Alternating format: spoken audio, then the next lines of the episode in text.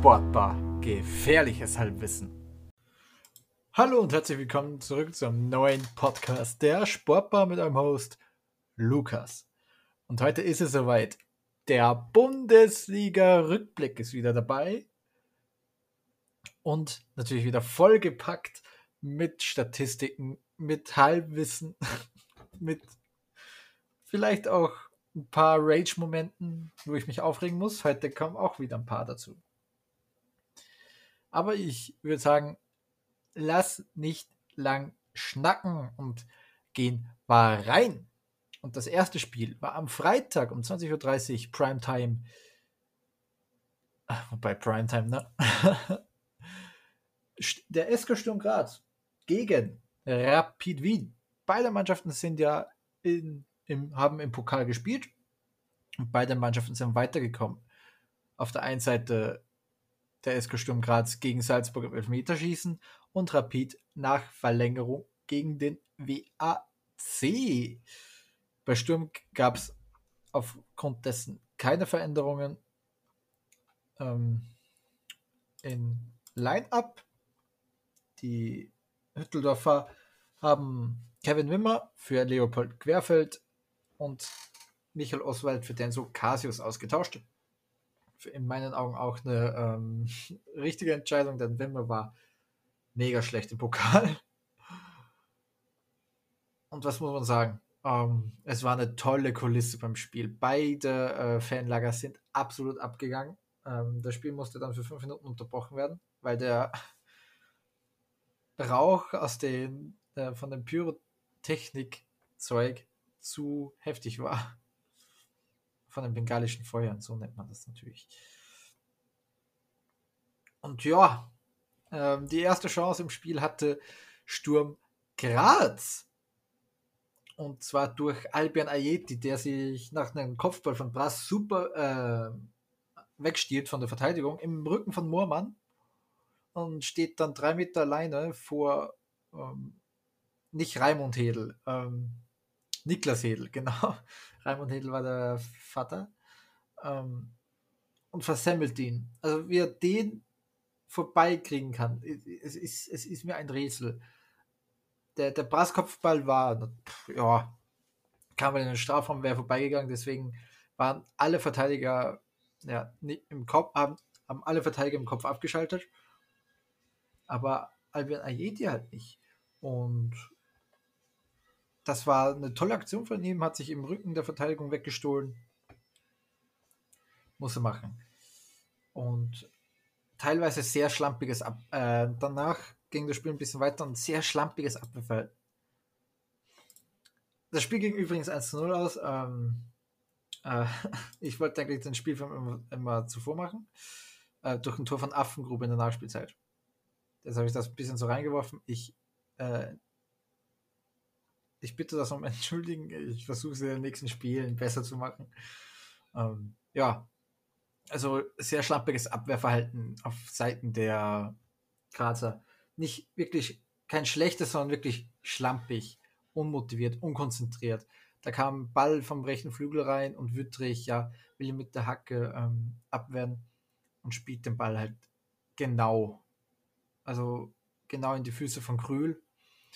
Der schießt zum Glück Guido Burgstaller an, der, äh, der im Abseits steht.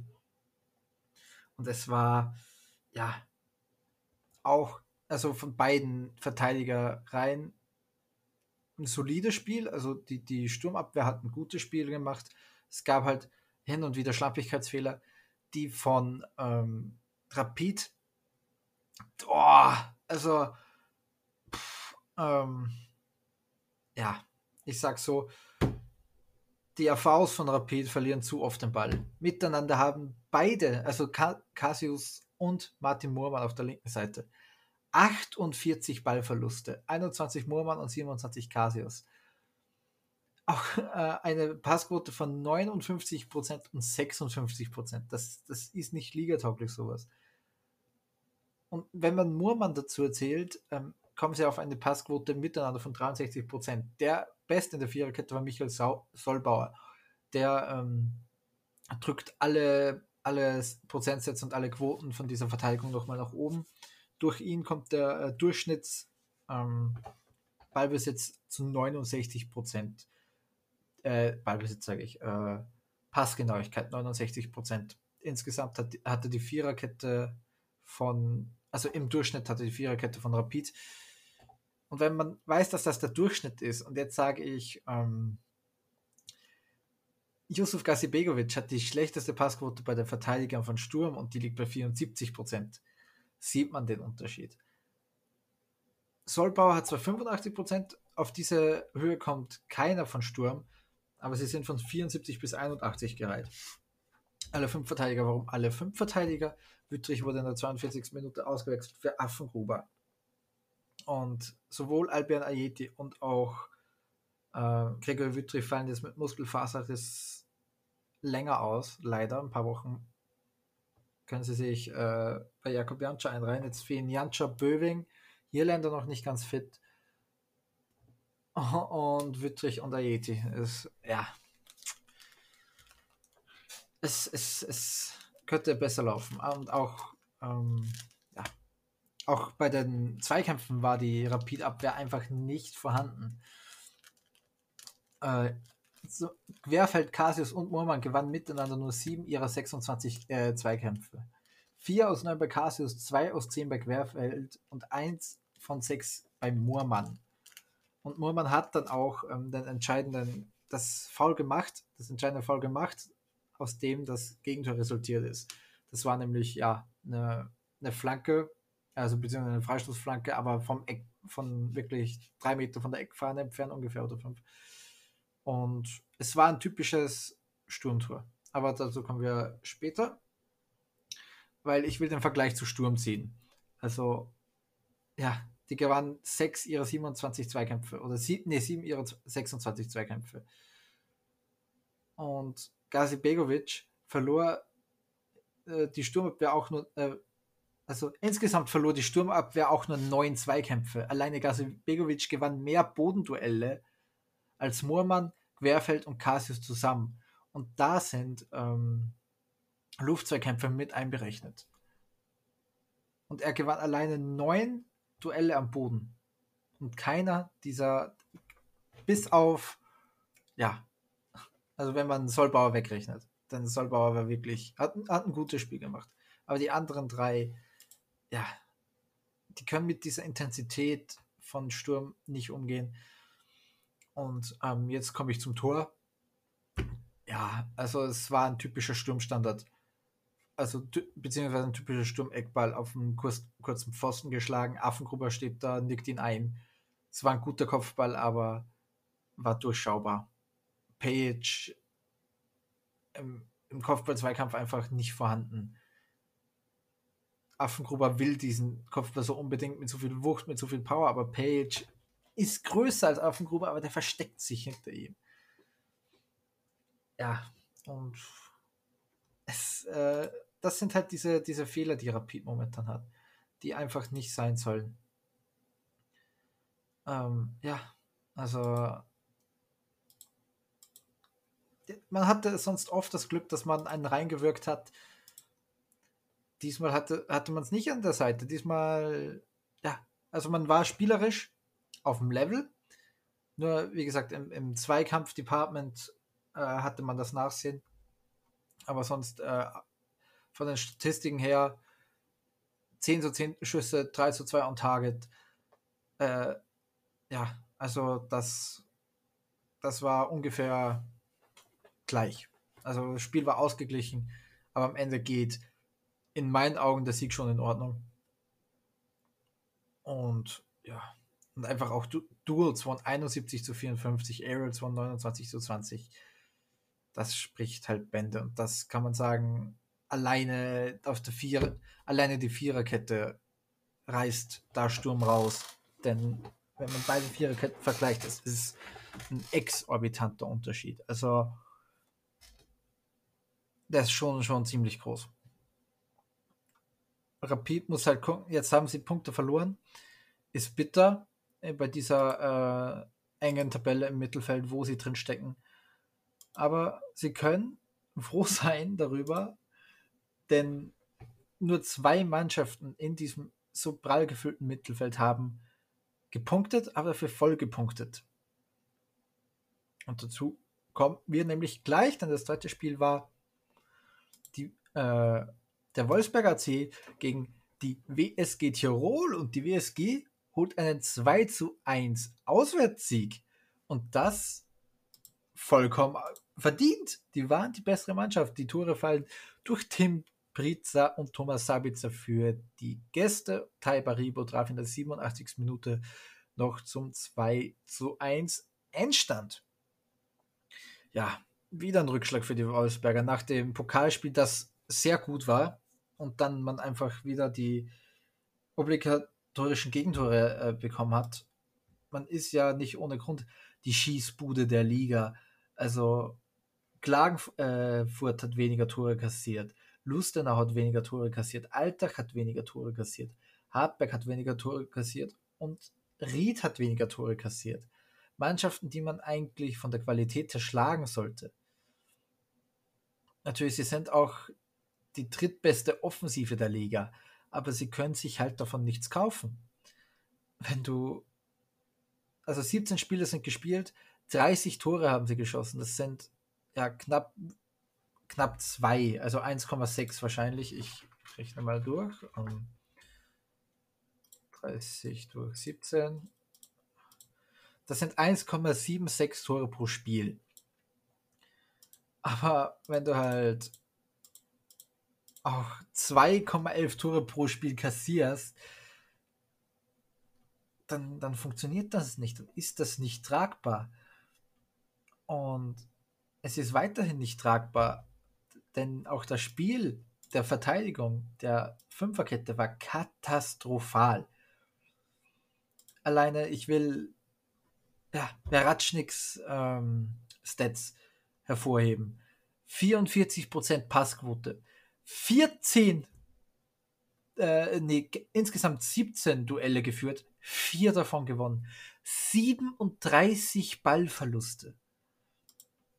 Und Ansolin auf der anderen Seite war etwas besser. 69% äh, Passquote.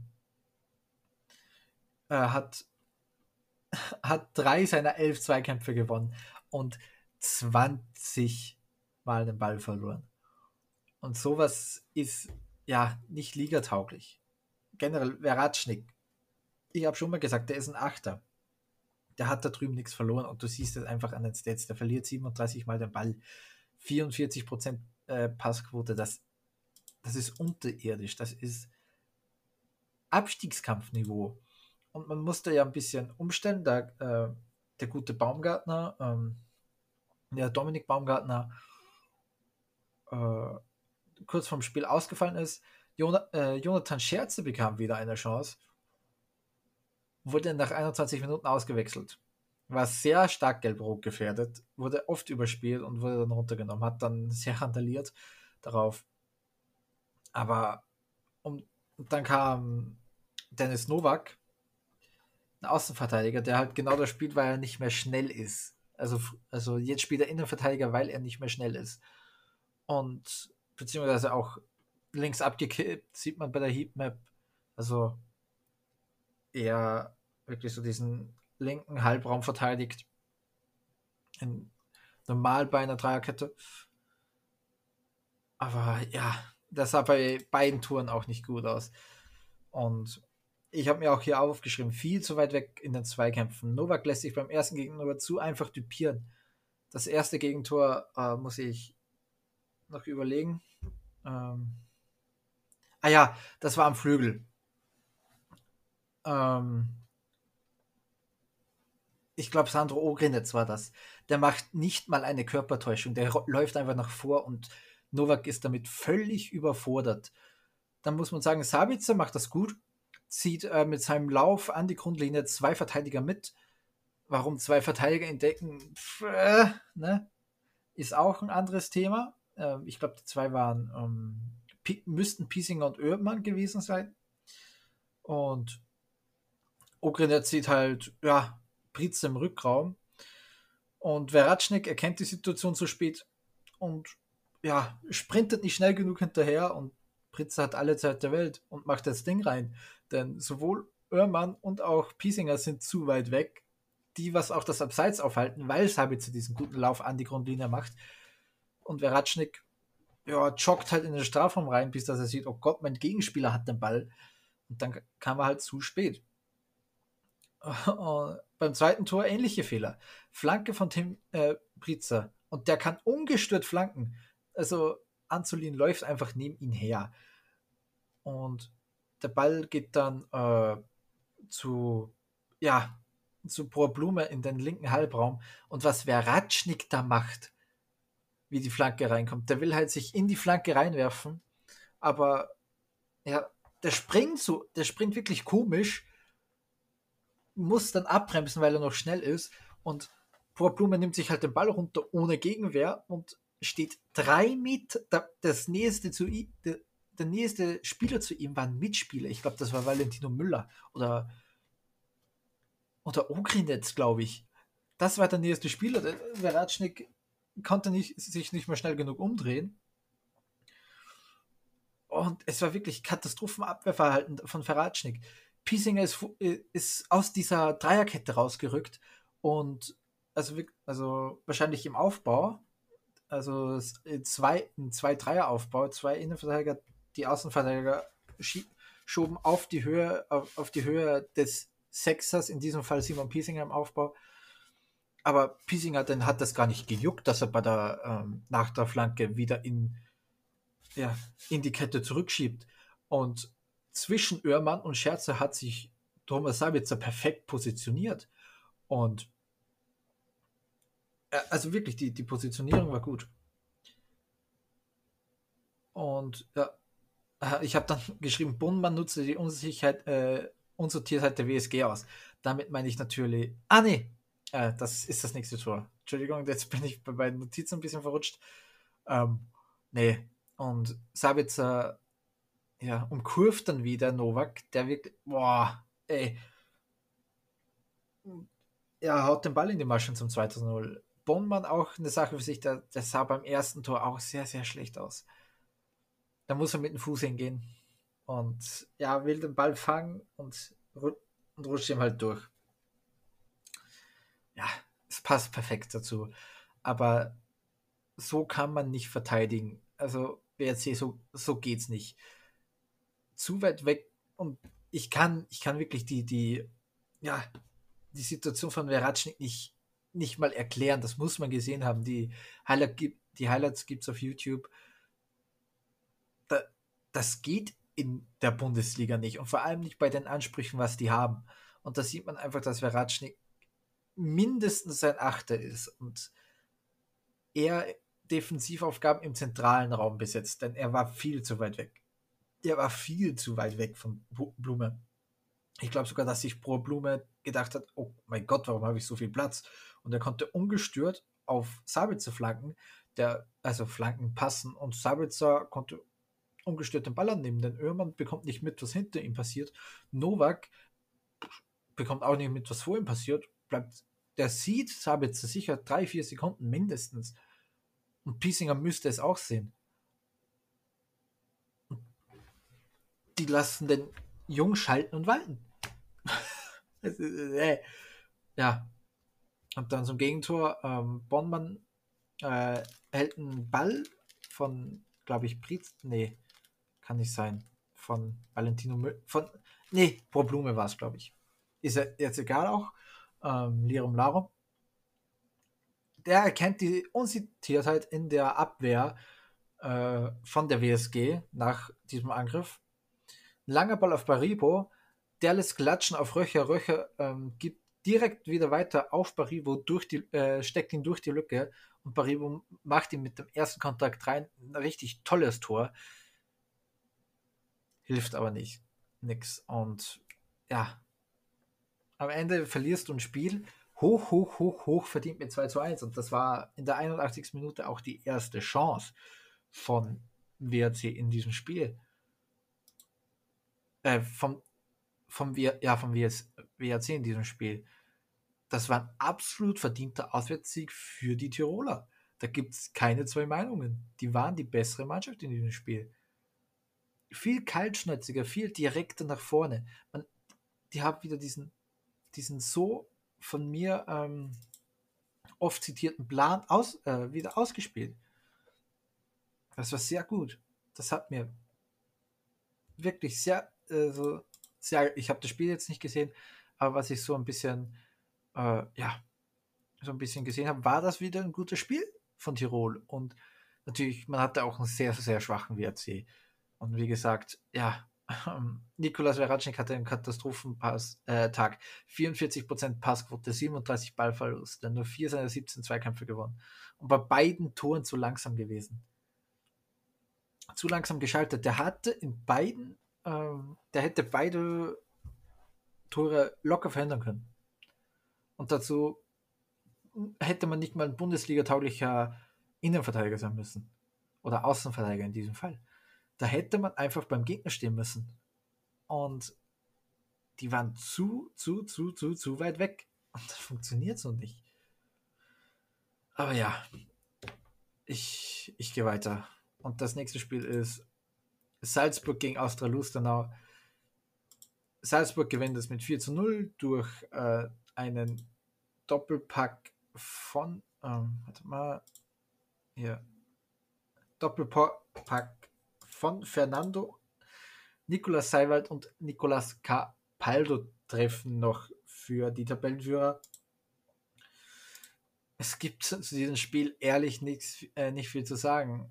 Das hat jetzt nichts nur, äh, nicht nur was zu tun mit meiner Abneigung zu Red Bull, aber es gibt halt nicht so viel zu sagen über diese Partie. Austria Lustenau verteidigt 45 Minuten sehr gut. Aber das ist das Einzige, was sie machen. Sie verteidigen die ersten 45 Minuten sehr gut und bringen Salzburg da wirklich vor Probleme. Also die waren ideenlos, die hatten nicht viele Chancen in der ersten Halbzeit. Geisler sieht mir so aus, als ob er kein guter Ingame-Coacher wäre, denn er hätte was umgestellt, er hätte hundertprozentig was umgestellt, wenn er das könnte. Und nach der Halbzeit ähm, kommen sie raus, 48., 52. Tag war zu Ende, Lustenau brach auseinander. Man war zu harmlos. Und ja, also auf Lustener Seite, man war zu harmlos, man wollte sich nur drin einigeln, man ist aufs 0-0 gegangen. Das äh, funktioniert eine Halbzeit, aber ja, man war dann irgendwann auch zu ängstlich, zu weit weg von den Gegenspielern. Und Salzburg hätte das in der zweiten Hälfte dann auch 6, 7, 8, 0 gewinnen können. Und ja, sind sie noch gut weggekommen. Und mehr gibt es halt nicht zu sagen über die, dies, dieses Spiel. Was wollt ihr, was wollt ihr von mir hören, dass, dass der Meister den, vom, den Absteiger wegmacht? Das,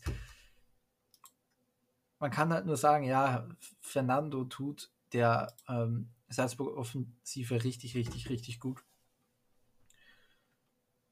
So kann sich Okafor ähm, aufs Spiel machen, konzentrieren, sage ich mal, also offensiv kreativ zu sein und nicht mehr der Mann sein, der die Tore macht, denn Benjamin Cesko macht es auf jeden Fall nicht.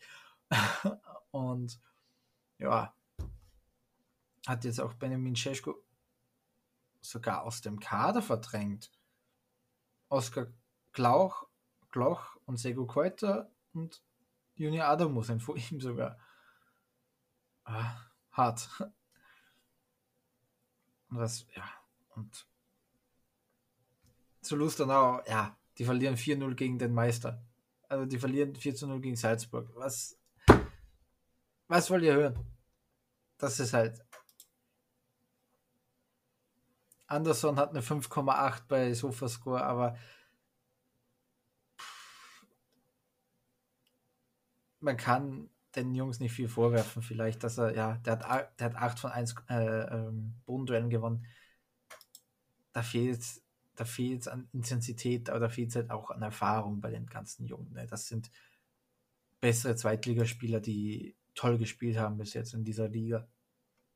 Und die, dür die dürfen 4 zu 0 verlieren gegen Salzburg.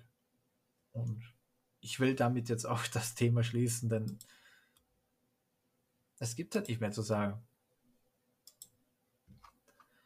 Der nächste Spieltag, ja, wird es wahrscheinlich ebenso ähnlich werden. Aber was, was, ich kann, alleine, alleine ist es schwierig.. Ne? Ich sehe das Spiel nur aus einer Perspektive. ich, ich habe es mir auch nicht äh, zu 90 Minuten angesehen, sondern ein bisschen ja, hin und her geseppt. Ja, ne, also tut mir leid. Aber es ist für mich halt, es war für mich schon ein uninteressantes Spiel. Ich habe mir da auch keine wirklichen Statistiken aufgeschrieben, denn wie gesagt, Lustenau war, war nach vorne non-existent und hat nur wegverteidigt. Aber nächstes Spiel, das war Ried gegen Hartberg, das Spiel um die rote Laterne und Hartberg mit Neutrainer Markus Schopp schafft es 1 zu 0 durch den einzigen Dominik Frieser. Das freut mich ein bisschen, dass der trifft. War ja bei Basel, konnte sich nicht so wirklich durchsetzen, hatte damals auch Markus Schopp, ging dann zu Sesena in die Serie C, großartig, fand ich, fand ich echt großartig. Ähm, oh, oh, ähm, jetzt habe ich mich kurz verdrückt. ähm, ja, nee. Äh, äh, ähm, ich, äh, ich hätte es cool gefunden, wenn der zu einer Vereinslegende bei, bei äh, Cesena gewesen wäre, äh, gewesen, äh, geworden wäre. Benjamin Goller ist ähm, momentan oder ist ja auch so eine Legende geworden im unterklassigen italienischen Fußball. Äh, und ich hätte gedacht, ja, Friese macht das auch einfach ähm,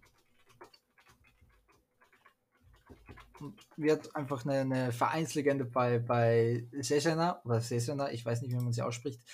Und ja, jetzt ist er bei Hartberg und macht sein erstes Saisontor. Generell, der Hartberger Kader sieht besser aus wieder mit Donis Afdiay, Dominik Frieser, also eine wirklich potente Flügelzange. Eine, die ich auch sage, die ist Bundesliga tauglich, die muss so nicht absteigen. Was ich persönlich nicht verstanden habe, beide Mannschaften haben mit einem Abgang oder mit einer Verletzung des Torhüters zu kämpfen. Auf der einen Seite ähm, hat sich Samuel Shahin Radlinger am Kreuzband verletzt und sie holten Richard Strebinger und wer spielt? Jonas Wendlinger. Verstehe ich nicht. Natürlich, man will Jonas Wendlinger eine Alternative geben, hey, hier bei uns kannst du spielen, aber das funktioniert auf mehreren Ebenen für mich nicht, denn wenn äh, äh, Shahin Radlinger zurückkommt, wird er wieder die Nummer 1 sein und auf der anderen Seite, warum holst du dann einen, Bu einen gestandenen Bundesliga-Torhüter, wenn du ihn nur auf die Bank setzt? Das wird sich Strebinger wahrscheinlich auch nicht so ausgemalt haben. Dann heißt es, ja, dann muss ich das, äh, den, den Platz im in der Startelf verarbeiten. Genau deswegen hast du ihn geholt. Der 1 zu 1 Ersatz von Radlinger ist Strebinger. Vielleicht ein Torhüter, der im, im, im Spiel, äh, ähm, ähm, also mit dem Ball am Fuß, nicht diese Qualitäten hat, aber dir die Punkte halten kann. Und der hätte sicher auch hier wahrscheinlich einen Punkt festhalten können. Ist Spekulation, aber ich gehe davon aus. Und auch auf der anderen Seite, ähm, Hartberg holte Fabian Ehmann und ich dachte wirklich, das wird die Nummer 1 Lösung. Aber Raphael Sallinger hat sich durchgesetzt. Fabian Ehmann auch eine interessante Karriere. Ähm, bei Sturm nicht durchgesetzt. Dann war bei Kapfenberg, dann äh, bei Aristil Saloniki in Griechenland. Dann kurzer Abstecher, glaube ich, zu Sönder Jeske ähm, nach Dänemark. Dann äh, SV Horn, wo er bis, äh, also wo in der Hinrunde Stammspieler war, also Stammtorhüter, auch gut gespielt hat und jetzt bei Hartberg auf die Bank gesetzt. Ja, weil ja Renes Wetter überraschend die Karriere beendet hat. Aber gehen wir ins Spiel rein und Ried war besser, auch aufgrund dessen, dass ähm, Hartberg sehr viele individuelle Fehler, individuelle Fehler gemacht hat. Unter anderem Marin Karamarko, der einen Ball mal so schlecht verwertet hat, dass Nutz ihn ihm abgeluchst hat und knapp ähm, neben dem Pfosten gesetzt hat. Und auch, man muss sagen, Nutz, Lang, Mikic, das sieht gut aus. Die brauchen nur zu, zu, zu viele Chancen, Ried. Das sieht, also für mich ist Mikic, Christoph Lang und Nutz ein, ein Trio da vorne, das über jeden Zweifel erhaben ist, das auch in, so in dieser Form nichts im Abstiegskampf verloren hat. So, natürlich auch nicht, ich sage jetzt auch nicht Playoff für Europa oder so, aber ein solider siebter, achter Platz muss dabei schon rausschauen, muss ich ganz ehrlich sagen. Und auch, und auch wenn, wenn ich mir den Hardback-Kader jetzt anschaue, mit, wie gesagt, mit Afdia und Frieser, das sieht zu gut aus einfach. Das sieht zu gut aus. Wenn sie jetzt auch noch ähm, ja, Sonnleitner wegbekommen, dann sieht es wirklich gut aus. Der musste ja mit äh, einem Muskelfaserriss ausgewechselt werden. Ja, was kam von Hartberg? Das meiste war eher Zufall, abgefälschte Bälle. Ähm, Ping-Pong im Strafraum, dann fiel der Ball äh, vor die Füße eine, eines Hartbergers. Viel mehr, also das meiste war wirklich Zufall, da war nichts, sonst kein gutes spielerisches Element im, Let der, im letzten Drittel dabei also der letzte Pass kam eigentlich nie an, aber weil das auch Ried zu schlecht verteidigt hat, kam er dann doch über drei, vier, fünf, sechs Ecken dann doch noch an. Und ja, und, der, die Schüsse waren meistens dann auch zu schlecht. Und so sah auch das Tor aus. Das war eine Hereingabe, glaube ich, von nicht von Afdia, sondern hier von Ruben Providence.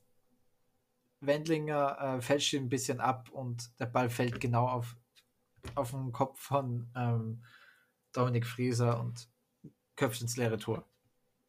Also sehr viel Zufall, nichts wirklich gewollt. Ried sieht schon anders aus. Die hatten in, im letzten, ja, in einer der letzten Minuten eine Riesenchance. Matthias Krager mit einem brillanten Diagonalball auf Roko Jurisic das äh, kann sich aber nicht gegen Salinger durchsetzen. Da hat Frieser, muss man ganz einfach sagen, gepennt. Der hat das nicht mitbekommen, was in seinem Rücken passiert. Hat sich nicht umgeguckt, sondern hat Jurisic schlafen lassen. Der stand halt da ein bisschen, ja, pff, ey, ihr haben ein Tor geschossen. Ried hat einen Plan. Und das heißt, Krager eher so, also ein Aufbau mit in Dreierabwehr, Matthias Krager, Julian Turi, Tim Blavutic. Und Jurisic soll ganz, also soll ganz nach vorne rücken, bis in die letzte Kette rein, Mikic und Lang dann so, so ein bisschen Doppelsturm machen. Luca Kronberger ein bisschen, wahrscheinlich ein bisschen weiter nach vorne gezogen, Stefan Nutz, der sich in den Rückraum fallen lässt und Martin und Koschkun dann die, die zentrale Absicherung im Mittelfeld. Würde ich jetzt mal so behaupten. Da ist ein Plan dahinter. Und die ganzen, die Abschlüsse, die Red hat, die waren durchdacht. Da war ein Fort dahinter, da waren Gedanken dahinter. Am Ende konnten sie sich nicht belohnen und müssen sich jetzt mit dem letzten Platz zufrieden geben. Hartberg hat mit diesem Sieg aufgeschlossen und sind vorbeigegangen. Hartberg mit 14 Punkten, jetzt auf Rang 11, Ried mit 13 Punkten am letzten Platz. 15 Punkte dann Alltag und 17 Punkte der WRC. So knapp ist es da. So knapp ist es da. Und apropos Alltag. Ich will jetzt mit dieser Partie abschließen. Wie gesagt, es gab jetzt statistikmäßig oder spielerisch mäßig keinen, der wirklich rausgestochen ist. Ich meine, also so. Salinger hat ein gutes Spiel gemacht, das kann ich sagen, und Wendinger auch. Also habe sie jetzt ein bisschen gescholten, wo ich gesagt habe, ja, okay, warum spielt der und spielt der? Sie haben es auf jeden Fall gerechtfertigt. Salinger die Null gehalten, stark. Und auf der anderen Seite Wendlinger auch ein gutes Spiel gemacht. Ist übrigens ähm, der Sohn vom früheren ähm, Formel 1-Rennfahrer. Ich glaube Karl-Heinz Wendlinger. Bin ich mir jetzt nicht sicher. Ja, Gehen wir zum nächsten Spiel. Und da verlor Alltag zu Hause gegen den Lask mit 0 zu 1 in einem Spiel. Ja. man, ich nenne ihn den Halbtagslask, auch im, im Pokal. Und auch mit viel Glück. Also, ja, das Tor war auch ja, einfach schlecht verteidigt. Man muss auch sagen, die Stamminnenverteidigung fehlt vollends bei äh, Alltag. Jetzt mussten sie mit dem neu äh, erworbenen Simon Nelson, Stefan Haudum und Edok Polo in der Innenverteidigung spielen. Und genau das hat sich ähm, abgezeichnet. Haudum rückt raus. Ich glaube, auf Jovicic war das. War dumm rausgerückt, denn der lobt den Ball halt über Haudum drüber. Sowohl Nelson als auch Edok Polo sind dann zu weit weg von Lubicic. Der bringt den Ball und keiner äh, ja, macht ihn Druck, spielt den Ball auf Nakamura.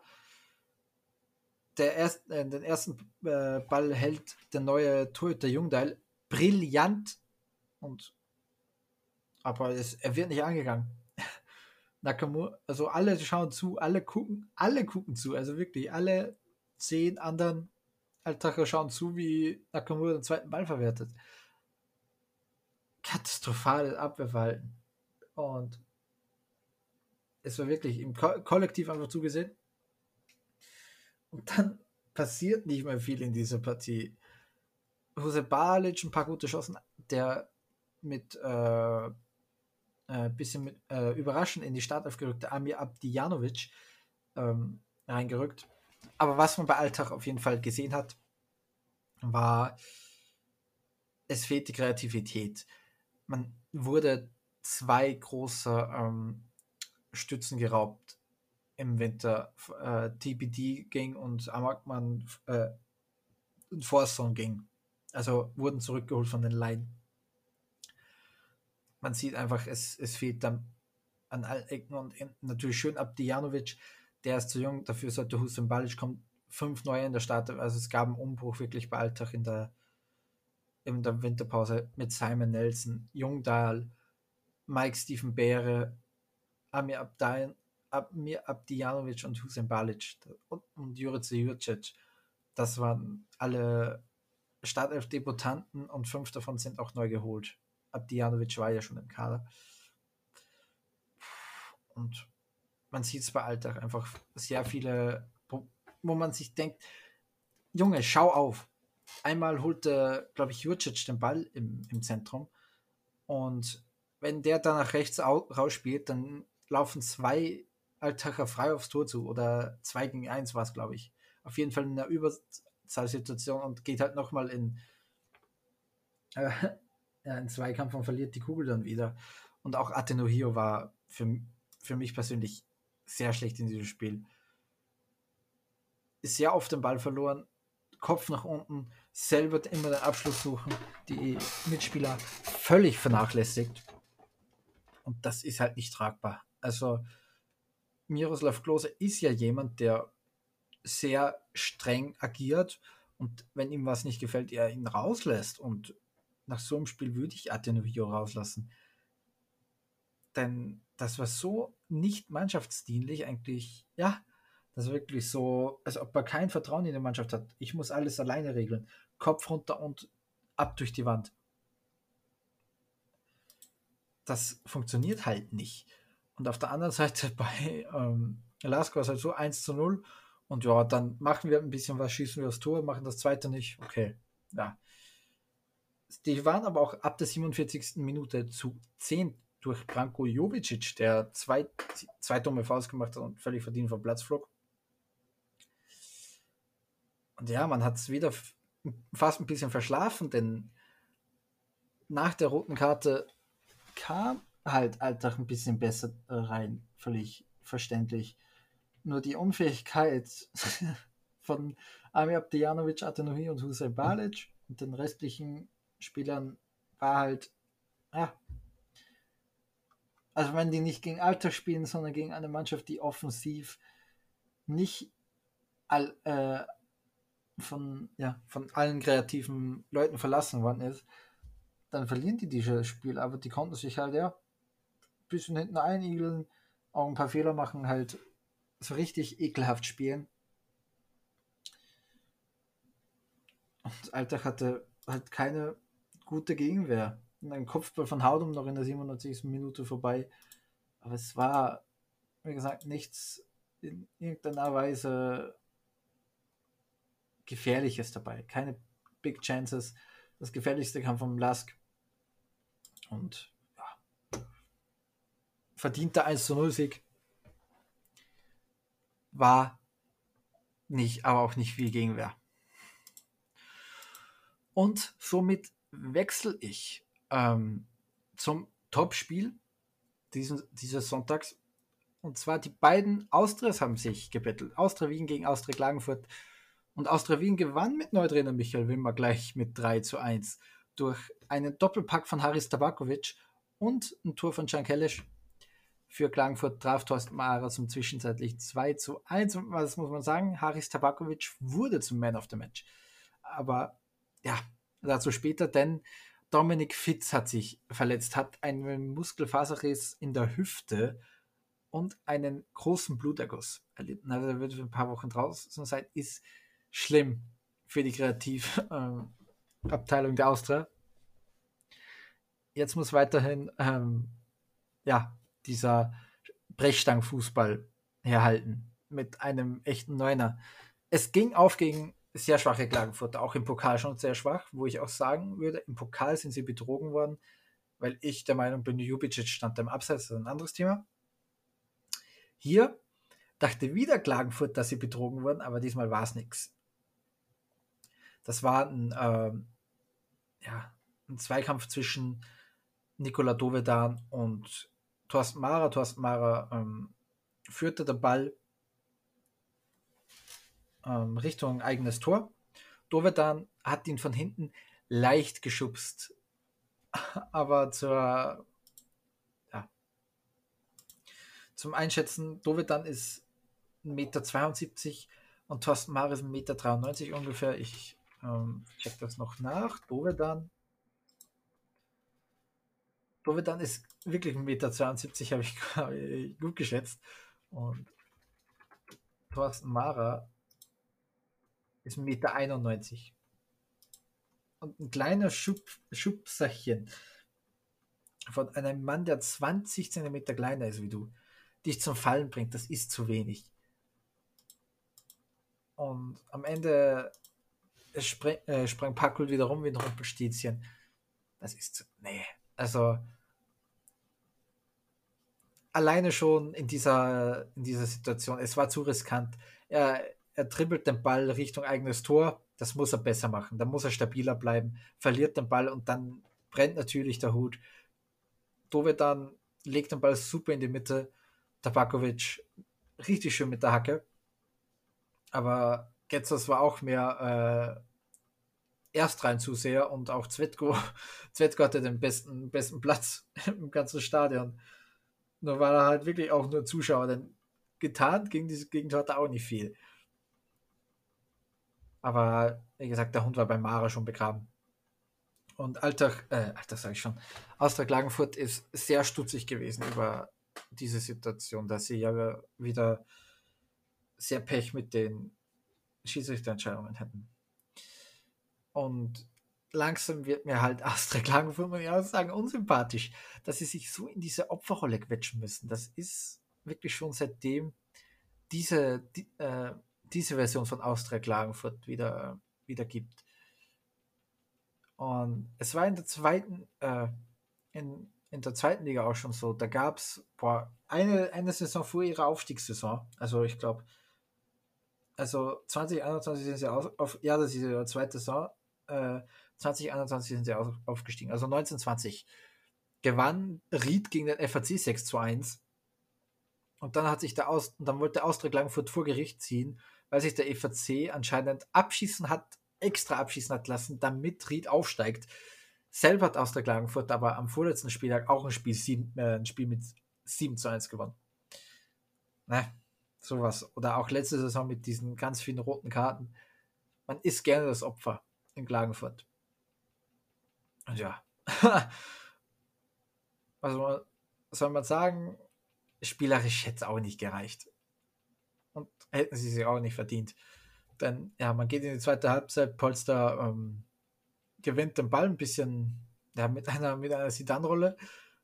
Jukic setzt dann zum Sprint an, verzögert gut und bringt eine super Flanke auf Tabakovic. Und der macht das auch Weltklasse. Äh, stoppt sich den Ball mit der Brust und legt ihn überlegt bei Menzel vorbei. Haris Tabakovic, der so viel gescholten hat, der so, dem man auch die Bundesliga-Tauglichkeit abgesprochen hat, macht dann, hat ein super Spiel gemacht. Jetzt darf man natürlich nicht zu euphorisch werden. Ich bin trotzdem der Meinung, er sollte nicht starten für die Austria. Also momentan schon, denn sie haben keinen anderen Stürmer mehr im Kader. Aber sobald Huskovic wieder fit, äh, fit ist, Fitz wieder fit ist, das ist viel mehr Kreativität. Tabakovic kann, wie zum Beispiel Gegner wie Austria Klagenfurt, WRC, die sehr löchrig in der Defensive sind, sehr viel anrichten. Da könnte man ihn spielen lassen. Aber gegen gut gestaffelte Defensiven, da braucht es einfach kombinationsstarke Spieler wie ein Fitz, wie ein Huskovic. Nichts gegen den Jungen, aber ja, es. Tabakovic hatte eine gute Zweitligasaison und momentan eine unterdurchschnittliche, und das ist nett gesagt, Erstligasaison bei der Austria. Und, aber es ist halt auch nun mal die Austria und die bottelt gerne. Und nach dem Eckball fällt das 2 zu 1, wo Thorsten Mare, auch wie gesagt 1,91 Meter, völlig allein gelassen wird im Strafraum. Niemand fühlt sich zuständig, beziehungsweise Polster war dafür zuständig, aber der bleibt stehen, springt so, springt äh, abwartend so ähm, auf der Stelle und wartet auf den Ball, ohne, ohne mitzubekommen. Und ja, er sieht, der Ball kommt nicht zu ihm, deswegen guckt er den Ball an und sieht, Mara köpft und er war für Mara zuständig und ja, da hat er gepennt. Generell sieht man einfach das Polster. Ja, der hat ähm, wieder linker, ähm, also Leftback, also linke Schiene gespielt. Man sieht einfach, dass der kein geborener Verteidiger ist. Auch im Abwehrverhalten stellt er sich ein bisschen, ja, einfach ein bisschen ungestüm an. Ist halt auch noch jung, aber man sieht auch, dass er das nie gespielt hat. Er löst halt viel über Schnelligkeit und das ist auch der einzige Grund, warum er dort spielt. Weil er halt so unglaublich schnell ist. Aber und generell auch Änderungen. Man hat mit Dreierkette gespielt. Die Dreierkette besteht aus Handel, Martins und Baltaxa. Und nein, nicht Handel war der zentrale Part, sondern Marvin Martins war der zentrale Part. Bisschen weird und auch Fischer, der wieder offensiver spielt. Und jetzt muss Braunöder eine Spielmacherrolle übernehmen obwohl er gegen den Ball und einfach als, als, ja, als Antreiber und einfach als absoluter Sau viel, viel, viel, äh, also in meinen Augen besser ist. Er kann das auch, er hat teilweise großartige Bälle gespielt. Aber trotzdem, ich glaube, man nimmt, man nimmt Braunöder so mehr weg, als man ihn wirklich gibt. Würde ich jetzt sagen. Es gibt wahrscheinlich Austria-Fans, die mir da widersprechen. Aber naja, das ist halt meine, meine Ansicht zu dem Ganzen. Ein bisschen anders bei der Austria ist, sie haben nach dem Gegentor es souverän runtergespielt. Generell, also was heißt souverän? Es, es, wurde dann, es, es wurde dann schon sehr gewackelt, aber dann in der 93. Minute äh, Ramftl auf Tabakovic, der nochmal einen Sprint startet in der 70. Minute in den freien Raum den Klagenfurt alleine gelassen hat, weil sie halt ja sehr offensiv spielten. Aber Tabakovic macht, den, äh, macht super den Lauf, guckt einmal auf, sieht Kellesch völlig frei im Strafraum und der schweißt das Ding ein. Für die Austria war es ein brutal wichtiger Sieg und brutal wichtige drei Punkte. Ich weiß, ich sage das oft, wenn es um die Austria geht, aber es ist halt, es ist halt immer wichtig, denn dieses Mittelfeld, von Tirol, Rapid, Austria, Klagenfurt. Da geht es halt um diesen sechsten Platz. Und die Austria war vor dem Spieltag siebter mit 20 Punkten. Und jetzt ist man einen Punkt dran an Rang 5. Man kann Rapid überholen im nächsten Spiel. Und ich gucke mal schnell, was die nächsten Spiele sind. Ähm, die Austria muss auswärts gegen Austria Lustenau. Das ist auch machbar. Es ist zwar auch schwer, es ist auch aus der Lustenau will natürlich auch dranbleiben, um noch ein bisschen eine Chance zu wahren. Und Rapid muss, okay, zu Hause gegen Alltag. Eigentlich müssten für beide Mannschaften drei Punkte drin sein. Klagenfurt gegen Wolfsberg. Ja. Also für die, also für die Austria sieht aus, als ob sie nicht viel, vier Punkte gut machen werden, aber man weiß ja nie. Ah. Rapid jetzt auch nicht so sattelfest in der Verteidigung. Aber ich glaube schon, dass Klagenfurt gegen den WRC gewinnt. Der WRC, also man muss die eigentlich auch noch eine Special-Folge zumachen, denn pff, es ist nicht tragbar, ey. Und Robin Dutt sieht auch nichts verändern zu wollen an der Taktik. Ja, das wird, das wird schon in sich greifen. Und im Sturm, wie gesagt, greift es auch die ganze Saison schon sehr gut. Aber in der Defensive ist es halt eine absolute Vollkatastrophe. Man hat auch dann in meinen Augen auf den falschen Positionen ähm, verstärkt. Natürlich man einen Innenverteidiger geholt, aber man braucht unbedingt Außenverteidiger, denn Veratschnik ist kein gelernter Rechtsverteidiger und der ist völlig überfordert, der Junge. Aber naja, lassen wir es gut sein. Das war der 17. Spieltag der Admiral Bundesliga. Heißt sie noch Admiral? Ich glaube schon. Ja, Admiral Bundesliga, okay. Ich bedanke mich recht herzlich fürs Zuhören. Und ich hoffe, ihr schaltet das nächste Mal wieder ein, wenn es wieder heißt, die Sportbar. Tschüss.